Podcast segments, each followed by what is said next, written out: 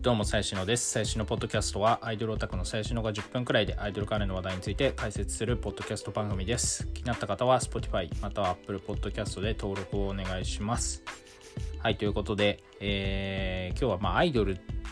ではないんですけれども、えー、星野源さんと、えー、新垣結衣さんがご結婚されたということで、えー、おめでたいというお話です。まあね、あんまあ、こんな改めて説明するまでもないとは思うんですけど、まあ、あの逃げるが恥だが役に立つっていうあのドラマで、まあ、共演して多分そこで、まあ、それきっかけで、まあ、こういうことに至ったんじゃないかなって思うんですけれども、まあ、逃げ恥ねあの僕も見てましててかもう何回か見ましたね。多分23回しくらいは見てると思うんですけどあの僕はあんまり日本のドラマ見ないんですけど、まあ、逃げ恥だけは結構結構というか普通に面白いドラマだなと思って、えー、見てましたと。はい、でまあまああのー、このね結婚っていうのはもう普通にめでたい話だしまあ星野源まあ星野源ってこれ扱いが難しいというかなんかまあ昔はそのいわゆるサブカル方面の人というかいやもちろんもう才能は全然サブカルっていうか普通にメジャーレベルのあの才能を持ってるから今あんなに売れてるとは思うんですけどもともとその出てきた当時はそんな売れ線ど真ん中みたいな人ではなかったわけですよ。えー、まあ途中には大きな病気とかもされてましたけどあの、まあ、そこからなんか気づいたら俳優やってみたいな、えー、曲もどんどん、えー、っとクオリティ上がってきてみたいな。まあ正直なんかまあ星野源ちょっとなんだろう顔がまあいわゆる一超イケメンというか、なんか、まあ、ジャニーズとか、えー、いわゆるイケメン俳優さんみたいな顔立ちではないから、なんかちょっと下に見られてますけど、まあ、今見るとね、なんかその昔の、なんだろう、学生時代の写真とか見ると、まあ、確かにすごい陰キャ感はあるんですけど、まあ、今の星野源見たら、まあ、普通に顔かっこいいですし、あの、まあ、顔とかうんぬん抜きにして、まあ、普通に音楽の才能、彼は結構やばいなと思ってて、あの、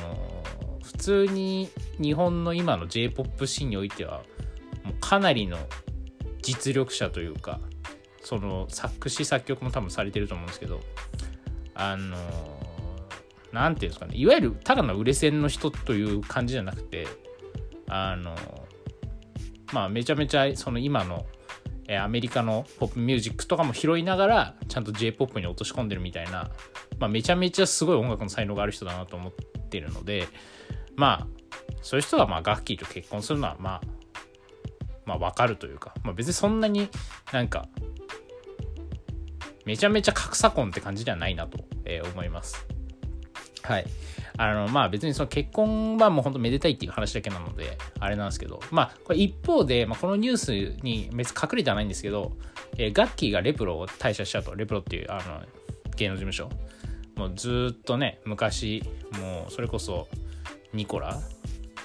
だっけとかやってる頃から、えー、ガキがずっと所属してた20年くらい所属してた芸能事務所レプロエンターテインメントがあるんですけども、まあ、そこを退社したっていうのがどっちかというと、まあ、すごくあのめでたい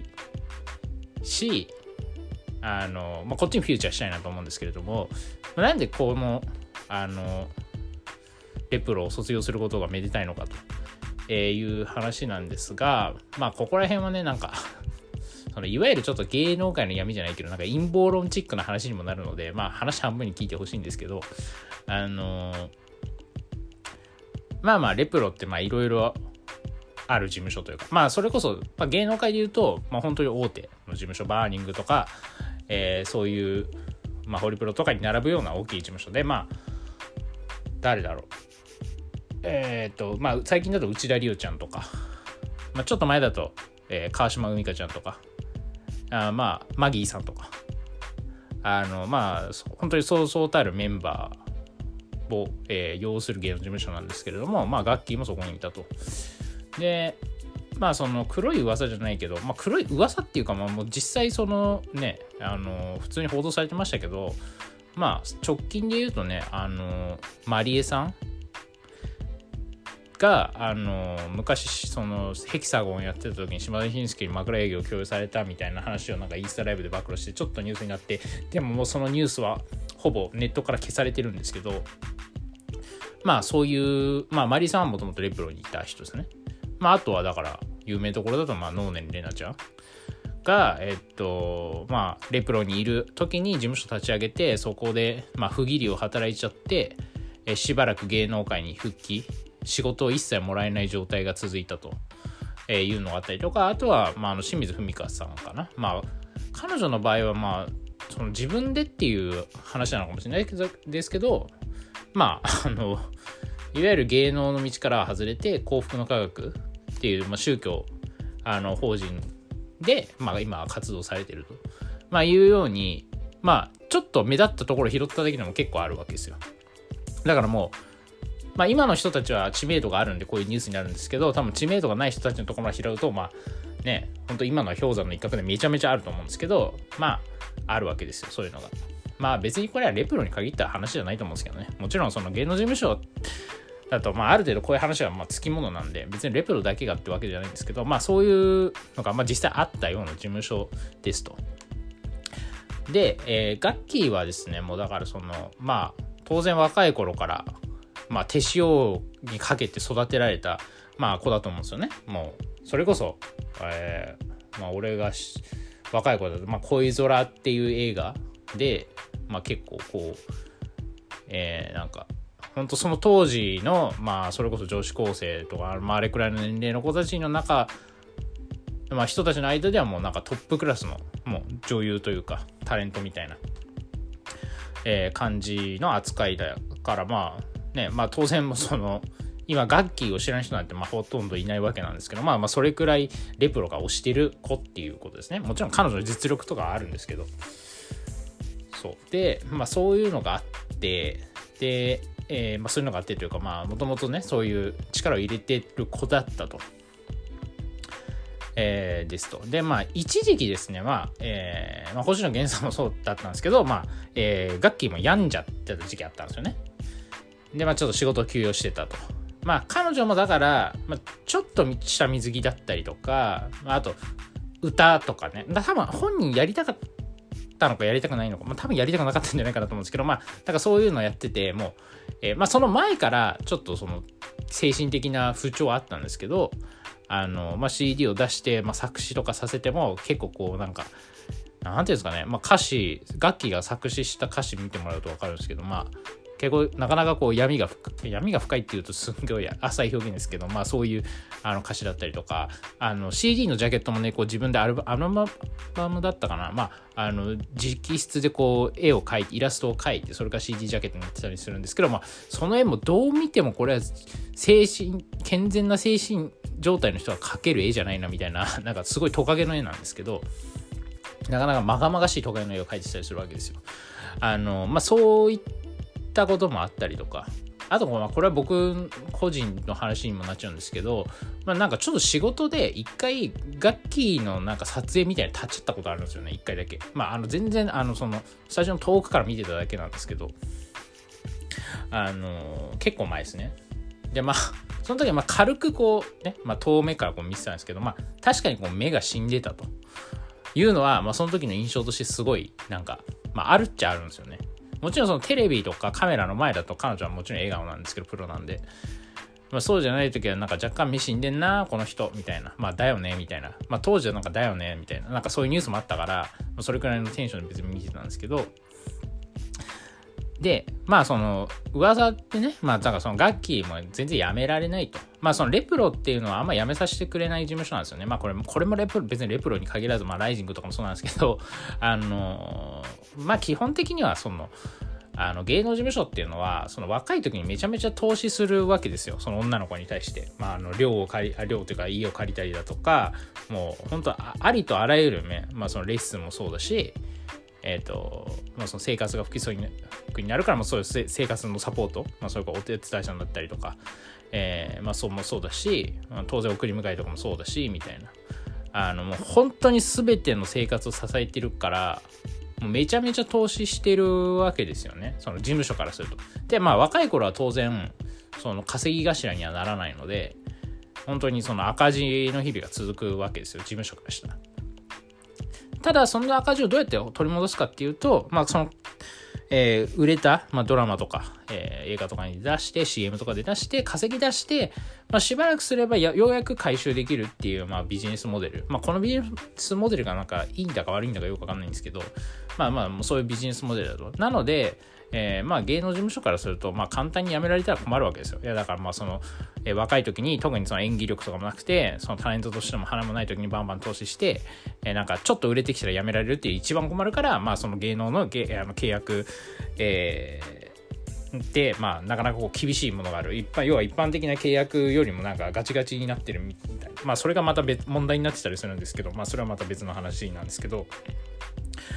そう。まあ、な、なので、まあ、辞められずにいたと。まあ、これはあくまで噂ですね。まあ、本人が辞めたいけど辞められなかったのか、まあ、別に辞めたいと思ってなかったけど、まあ、だらだら続けてきたのかよくわかんないですけど、まあ、そういうことがあったと。で、まあ、その、なかなか辞められないね、ガッキーもみたいな話になって、ようやく今回、星野源と結婚、えー、するというところで、えー、まあ、このタイミングでようやく、あの、辞めることができたっていうことで、まあ、すごいめでたいなと、えー、思うんですよね。まあね、今回の結婚も多分相当義理を通したんだと、えー、思います。まあもちろんね、その別芸能事務所はなんか、その、タレントに結婚してほしくないってわけではないと思うんですけど、まあその、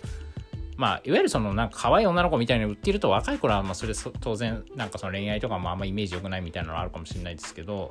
まあもうね楽器も32なんでまあ別にもうそこまであの目くじら立てることでもないと。まあととはいえ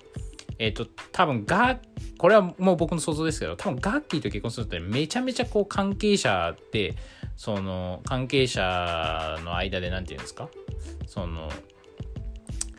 えー、て言うんだろう。まあ、相当根回しないと多分無理だと思うんですよね。あのそんな結婚させてくださいっていきなりそのレプの社長に言っても多分通されないんで相当多分星野源サイド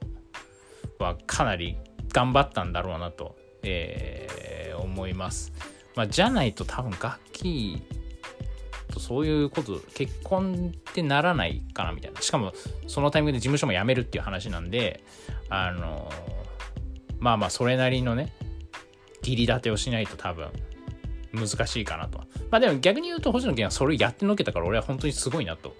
えー、思いますね。あの、まあなかなかこういう芸能事務所のところはね、まあこういろんなこう言えないような事情の人たちがいらっしゃるわけなんですけれども、まあそういうところをちゃんと数字立てて、えー、今回のようにこう結婚に至ったというのはもう本当にすごいなとまあこういうね、まあ変な話ですけど、まあこれ変な話は別にまあ本当に俺は純粋にその星野源さんとそのガッキーの結婚はめちゃめちゃめでたいことだし、ななかなかねこういう、なんかこういうコロナでちょっと、えー、日本日本全体が暗い中で、まあなかなかのビッグネームのカップルの誕生だったりするんで、まあそれ自体はすごいいいなというか、まあそれこそまあちゃんとその芸能人というか芸能の意味というか、まあこういうなんか祝賀感がみたいなのがあってすごいいいなってえー、思いました。いや、ほんとね、ガッキーと結婚できるってもうほんとすごいっすよね、マジで。シンプルに。あのー、まあ、ガッキーって言えばね、まあ僕、まあ僕、まあ同世代っていうか、まあ世代なんですけど、まあ、いわゆるその美少女のなんか、ね、王道の美少女みたいな感じの扱いをずっとされてた子で、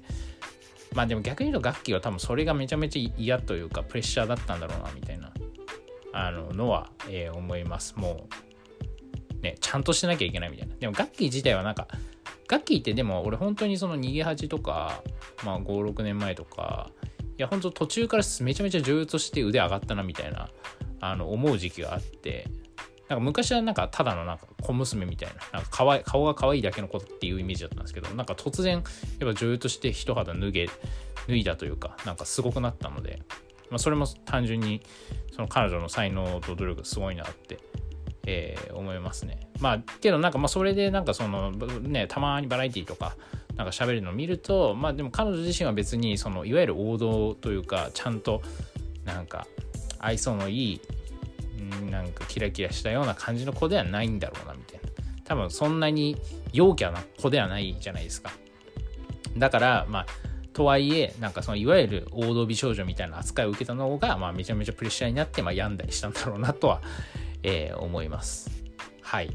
えー、おめでとうございますというところで今日は終わりたいと思います。